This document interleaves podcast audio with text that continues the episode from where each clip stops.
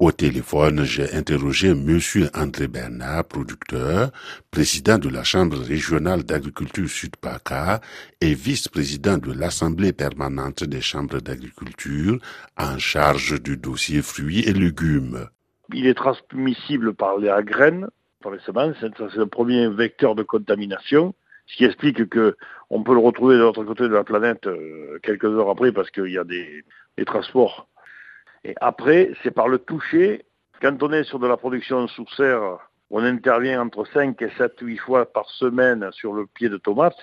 Euh, si on touche un plant contaminé, eh on va le disséminer partout dans la serre. Mais comment se manifeste la maladie? Ça commence par les feuilles qui rétrécissent, puis des taches jaunes sur les fruits. Et il n'y a aucun risque à manger ces tomates-là, il n'y a pas de transmission possible. Alors, la très bonne nouvelle, c'est celle-là. Par contre, il n'y a pas de moyen de lutte à aujourd'hui connu.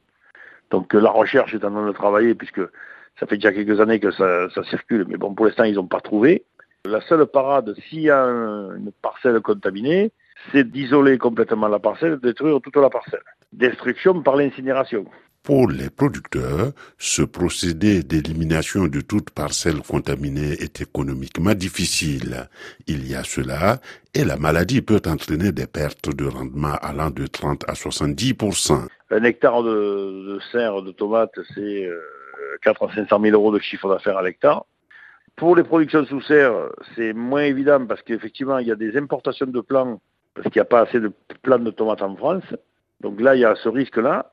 Par contre, là où j'ai la plus grosse crainte que nous avons, c'est les jardiniers amateurs qui achètent des plants de tomates. Et là, on ne sait pas d'où viennent les plants. Et le jardinier qui aura un plant de tomates qui va être malade, il ne va pas savoir. Donc, notre grosse inquiétude, elle vient de là. Pour l'heure, on va dire qu'il y a des actions d'urgence. Un plan de surveillance qui est en train de se mettre en place, un contrôle plus sévère des importations de semences et de plants de tomates. En plus de cela, une campagne d'information en direction des producteurs et surtout des jardiniers amateurs.